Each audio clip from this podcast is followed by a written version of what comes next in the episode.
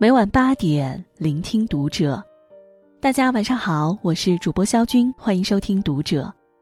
今天晚上和您一起分享的文章来自作者李尔尔。结婚九年，胡可崩溃痛哭，后悔结婚。沙溢，我们的婚姻败给了。关注读者新媒体，一起成为更好的读者。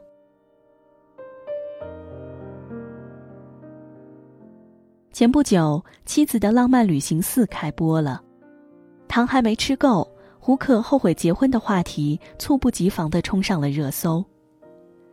在内容预告中，胡可情绪崩溃，皱眉大哭。其实结婚真的很后悔，这是没有办法去弥补的事情。演播室里的沙溢见状，解释道：“他有点抑郁，经常哭着要回老家。”两人已经在一起九年，早已过了七年之痒。原以为感情恩爱稳定，没想到有些坎儿，他们至今都没有跨过去。节目中，当胡可看到袁弘跪在玫瑰花瓣与蜡烛中向张歆艺求婚的时候，他说：“完全没体会过求婚的感觉，我的求婚特别不正式。”他在电话里说：“要不咱俩结婚吧。”当他看到张晋为了给蔡少芬惊喜，特地从重庆飞到香港策划两场求婚，拿着戒指跪在地上，瞬间回忆起了当初和沙溢结婚前，沙溢说：“你要是不跟我结婚，我们就分手。”不仅毫无浪漫可言，甚至用起了威胁的手段。当节目中吉娜说。有男人这么用心的为你准备一件事情，肯定很难忘的时候，胡可的失落与难过清楚的挂在了脸上。有人说胡可虚荣，追求形式。结婚九年，日子早被柴米油盐塞满，带娃都来不及，哪还有时间遗憾这种不切实际的东西？但形式主义再怎么不好，也比懒得走过场好。节目中，胡可为沙溢准备了一串惊喜。沙溢一进门，胡可就端着茶水鞠躬送茶。沙溢的回答堪称直男典型错误示范：“这茶不会有毒吧？”最后还不忘评论一下胡可精心准备的眼妆：“你这眼睛咋还贴上鱼鳞了？”胡可扶着沙溢坐在沙发上，还没开始表演，沙溢就冷不丁来一句。别给我整这皮笑肉不笑的。胡可给沙溢表演了一小段舞蹈，嘴里还喊着“老公我爱你”，而沙溢却没情调的嘀咕：“你吃啥不消化的了？”常常听到身边的朋友抱怨生活真没意思。或许只有当他们站在上帝视角，才会发现，不是生活没意思，而是自己没意思。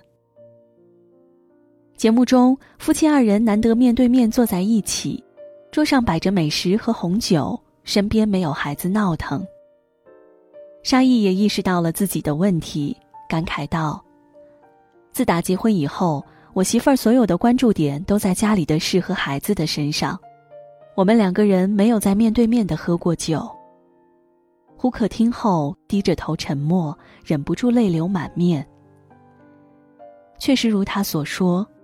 我们之间百分之九十九的时间都被孩子填满了，很少会有时间就我们两个单独坐下来吃顿饭，聊一些属于我们两个人之间的话题。婚前他们约定一年至少有一次两个人的旅行，可有了孩子后，每次旅行都是一大家子一起去的。黄磊曾经说过：“我反对爱情慢慢变成亲情。”深以为然。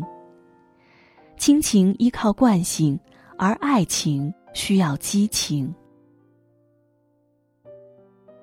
在新开播的综艺《婚前二十一天》的预告片中，有一句特别戳心的导语：“如果没有生日，长大就不会被标记；没有毕业礼，新旅程就没有正式的开篇。”仪式提醒着我们从哪里来，我们要去哪儿。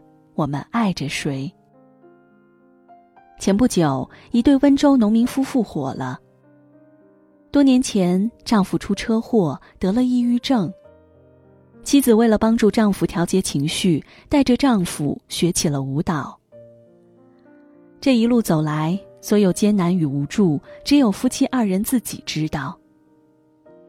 刚开始的时候，丈夫情绪极度不稳定，只要一刻看不见妻子，就焦虑紧张，生活一度无法自理。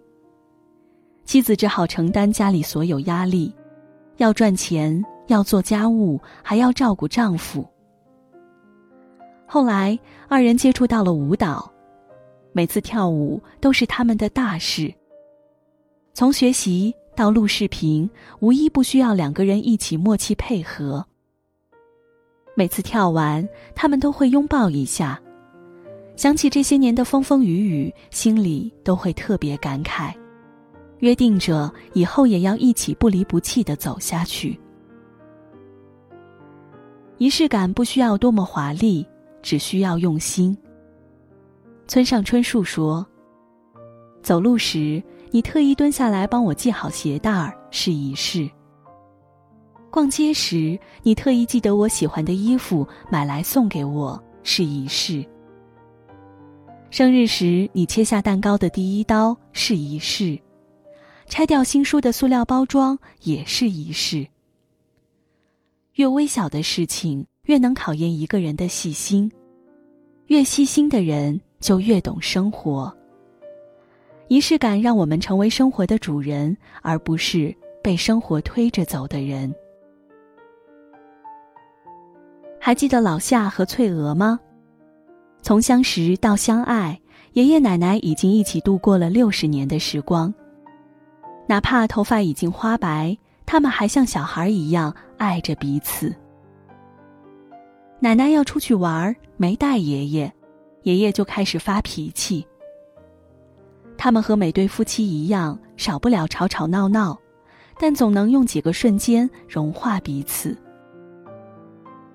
奶奶出去买菜，身体不好的爷爷坚持要去接她。奶奶问他为什么要出来，爷爷说：“因为我是你老公。”爷爷心情不好的时候。奶奶会陪在他身边，轻轻给他一个吻。仪式感不是一个目的，而是一种过程。生活越是乏善可陈，越是需要仪式感做调剂。